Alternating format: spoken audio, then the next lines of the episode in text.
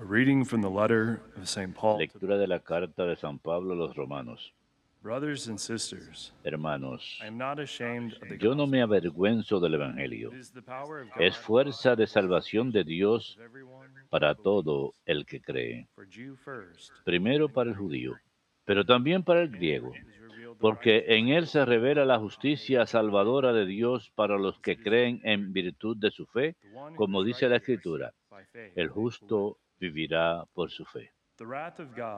Desde el cielo, Dios revela su repo- reprobación a toda impiedad e injusticia de los hombres, que tienen la verdad prisionera de la injusticia. Es decir, lo que puede conocerse de Dios lo tienen a la vista. Dios mismo se lo ha puesto delante. Desde la creación del mundo, sus perfecciones invisibles, su poder eterno y su divinidad son visibles para la mente que penetra en sus obras. Realmente no tienen defensas, porque conociendo a Dios, no le han dado la gloria y las gracias que Dios se merecía. Al contrario, su razonar acabó en vaciedades y su mente insensata se sumergió en tinieblas, alardeando de sabios. Resultaron unos necios que cambiaron la gloria de Dios inmortal por imágenes del hombre mortal, de pájaros, cuadrúpedos y reptiles.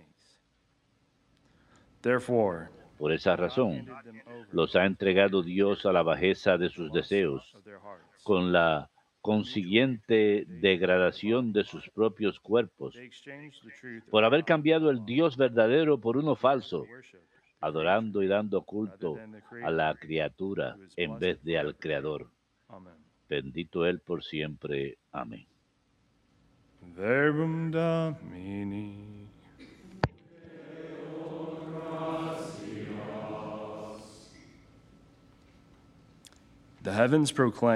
El cielo proclama la gloria de Dios.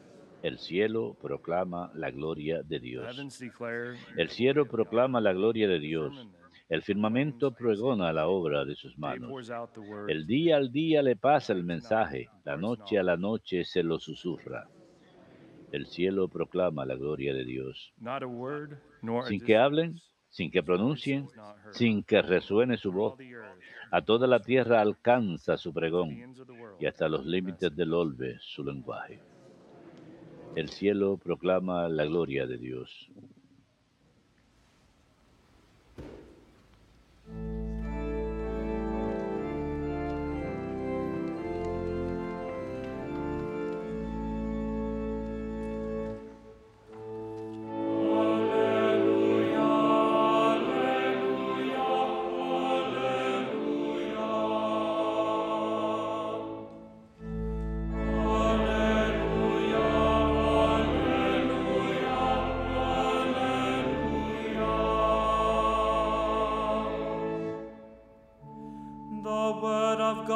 La palabra de Dios es viva y eficaz y descubre los pensamientos e intenciones del corazón.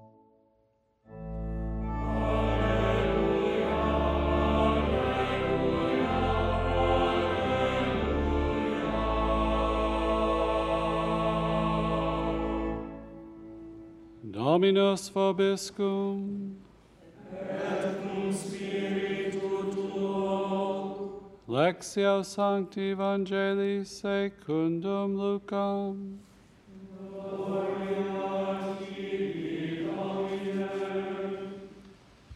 After Jesus had spoken, En aquel tiempo, cuando Jesús terminó de hablar, un fariseo lo invitó a comer a su casa. Él entró y se puso a la mesa. Como el fariseo se sorprendió al ver que no se lavaba las manos antes de comer, El Señor le dijo, ustedes los fariseos limpian por fuera la copa y el plato, mientras por dentro rebosan de robos y maldades. Necios, el que hizo lo de fuera, ¿no hizo también lo de dentro? Den limosna de lo de dentro, y lo tendrán limpio todo. Verbum Domini.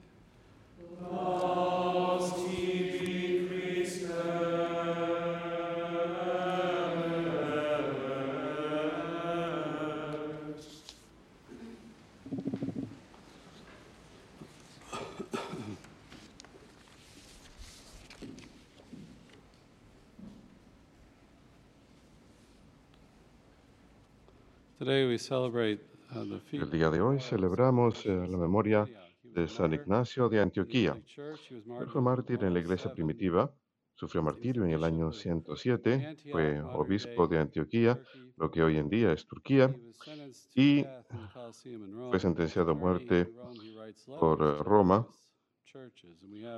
y en camino a Roma escribió cartas a diferentes iglesias. Tenemos sus cartas hoy en día. Son maravillosas enseñanzas acerca del papel del obispo en la iglesia, de la, acerca de Cristo y la Eucaristía. Y él escuchó a San Juan el Evangelista predicar. Así que es eh, muy cerca a la venida de Jesús. Y él tuvo contacto con los apóstoles que recibieron la revelación plena. De manera que él pudo escribir con autoridad acerca de estos temas. Y él habla acerca de lo que realmente es ser discípulo. Que el verdadero discípulo es el grano de trigo que cae a la tierra y da mucho fruto. Diri- Se diría que él, él diría que la grandeza del cristianismo yace en ser odiado por el mundo, no en ser convincente ante él. Es el testimonio supremo, que si estamos dispuestos a sufrir por el Evangelio, eso es una, una evangelización poderosa porque capta la atención de todos. No son meras palabras. San Ignacio y los mártires basan su vida en Cristo y están dispuestos a sufrir y morir por Él, por su enseñanza. Como ya mencioné, Él habló y escribió acerca de la Eucaristía. Él dice, no me deleito en la comida corruptible ni en las cosas de este mundo, sino lo que quiero es el pan de Dios, que es la carne de Cristo, que vino de David. Como bebida quiero su sangre y un banquete en él. Ese enfoque en Cristo, él mantenía la mirada en el Señor, en seguirlo. Y hoy tenemos a Cristo presente en nosotros en la Eucaristía de la manera más extraordinaria. Esta es la revelación plena, Jesucristo, la revelación de la palabra de Dios a nosotros. Las lecturas de hoy son del tiempo ordinario, pero creo que encaja muy bien con este santo. Tenemos Romanos capítulo 1, en donde él dice, no me avergüenzo de predicar el Evangelio, que es una fuerza de Dios para salvar a todos los que creen. Es una fuerza de Dios para salvar a todos, que si creemos este Evangelio que nos ha sido revelado, es para nuestra salvación. Podemos ser salvados, el arrepentimiento de nuestros pecados, el vivir según la luz que Él nos ha dado para conducir nuestras vidas. San Pablo ex- escribe acerca de la ira de Dios, que la ira de Dios efectivamente se revela del cielo contra los hombres impíos e injustos que por la injusticia mantienen cautiva a la verdad. Esta ira es la respuesta de Dios ante el pecado, la reprobación del pecado. La maldad no puede ser parte del cielo, así que sufre su ira. Pero tenemos que entender que esta salvación que nos ofrece en el Evangelio, que Él ama a los pecadores, nos ama, es misericordioso con nosotros, nos ofrece perdón, pero Él no excusa nuestros pecados. San Pablo escribe, desde la creación del mundo,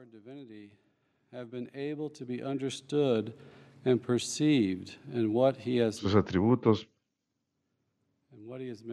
resultan visibles para quien reflexiona sobre sus obras de modo que no tienen disculpa. Santo Tomás de Aquino escribió acerca de esto, la forma en que miramos el mundo natural, el orden de la creación. Esta es su creación, esta es su revelación. Podemos ver al artista en la obra de arte que él ha hecho. Sabemos que a través de la razón, ni siquiera a través de la fe, sino que a través de la razón podemos saber que hay un Dios, que Él existe y que Él es el origen y el fin de todo, que la belleza tiene a Dios como su fuente. Cada vez que la leemos, nos señala hacia Dios. Es una participación en la belleza de Dios, quien es la belleza misma. Y puede ser un contacto verdadero con nosotros. Puede elevar nuestras mentes y corazones hacia Dios. Me encontraba manejando el día domingo. Estaba yendo a un parque estatal local. Alguien me dijo cómo bonito era, así que quise ir a visitarlo. Y estaba escuchando las noticias, un podcast. y No estaba pensando acerca de Dios. Uno se está enfocando en todos esos temas y dificultades y problemas, y cuán roto está el mundo. Y finalmente paré el carro y me salí y empecé a caminar un poquito por el bosque a contemplar la belleza de la creación. Y tiene un efecto que nos da mucha calma, nos señala de vuelta a Dios. Él creó este mundo, es su palabra, es Él que nos habla a nosotros, así que ha de alimentarnos, ha de elevar nuestras mentes y corazones hacia Él y nos da paz. Y incluso las personas seculares hablan acerca de cómo sienten asombro ante la naturaleza. Hace poco estaba leyendo un artículo acerca de esto, de que nos hace salirnos de nosotros mismos y nos lleva a, a reacomodarnos nos obliga a salirnos de nuestra propia pequeña visión de las cosas y mirar la el panorama más grande y produce un efecto de asombro y maravilla que nos obliga a examinarnos a nosotros mismos, en qué creemos, qué es lo que pensamos. A veces nos quedamos enfocados en los problemas y nos volvemos cínicos, pero luego vemos algo hermoso que nos señala hacia Dios y pensamos, Sí, Él es el que está en control de las cosas y es capaz de producir una paz y una alegría.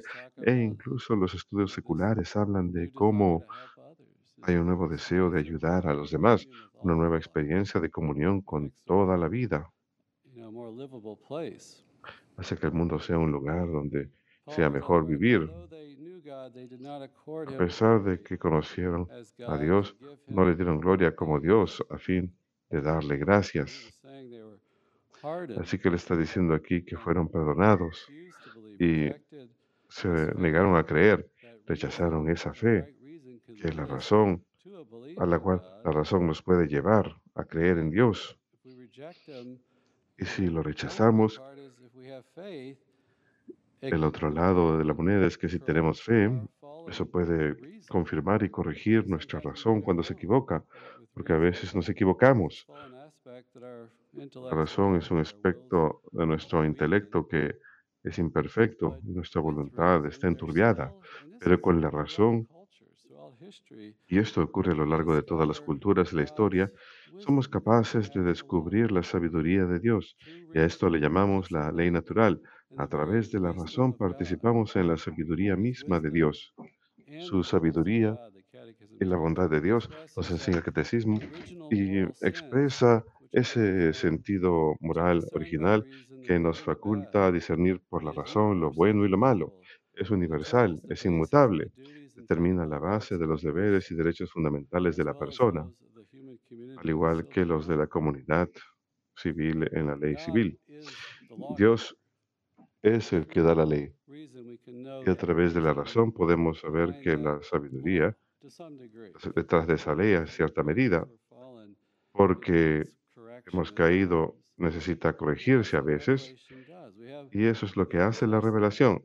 En el Antiguo Testamento tenemos los diez mandamientos, que son una expresión de esa ley natural, que podemos conocer a través de la razón, no matar, no mentir, no engañar, no robar, hacer el bien y evitar el mal. Esas son cosas que la razón nos puede decirnos, pero obviamente nosotros somos capaces de convencernos de cualquier cosa. Cuando nos enfocamos en nosotros mismos, somos capaces de distorsionar las cosas. Así que necesitamos esa revelación de Dios que vemos en el Antiguo Testamento. Jesús nos da la ley nueva, que en su esencia es el Espíritu Santo. Así que Él vino no a abolir la ley, sino a cumplirla.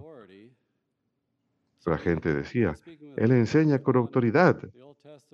Él habla con autoridad acerca del Antiguo Testamento, acerca de la ley, y ha venido a darnos los medios para cumplir esa ley, para vivirla, la gracia de Dios, para tener el Espíritu Santo. Pero si rechazamos incluso esta revelación natural, San Pablo nos dice, por lo tanto, Dios nos entregó a la impureza a través de la lujuria de sus corazones y la degradación de sus cuerpos. Adoran a la criatura en lugar del Creador. No se permiten ser guiados hacia Dios, ser guiados a creer en su existencia, a ver su enseñanza a través de la ley natural, de la revelación, de las escrituras.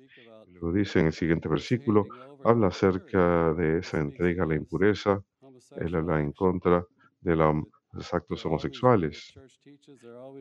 La iglesia siempre nos enseña que está mal dejarse llevar por esas inclinaciones eh, en cualquier circunstancia. Pero creo que es importante recordar cómo Él empieza aquí, que Dios nos ama, nos ama a todos, nos ama en nuestro pecado, Él no nos ha abandonado, nos ha dejado un evangelio que es el poder de Dios para nuestra salvación, que por su gracia podemos vivir la rectitud de Dios, podemos ser santos. Él eh, ha colocado ese llamado universal a la santidad para todos, para venir, conocerlo y amarlo. Es posible por la gracia de Dios. Iglesia enseña, el concilio de Trento, Trento lo define, que Él no manda lo que no hace posible. Él nos da esa gracia de vivir esa ley, de ser santos. Es el poder de Dios, el Evangelio, esa revelación. Permanezcamos fieles a ese mensaje y vivámoslo en nuestras propias vidas.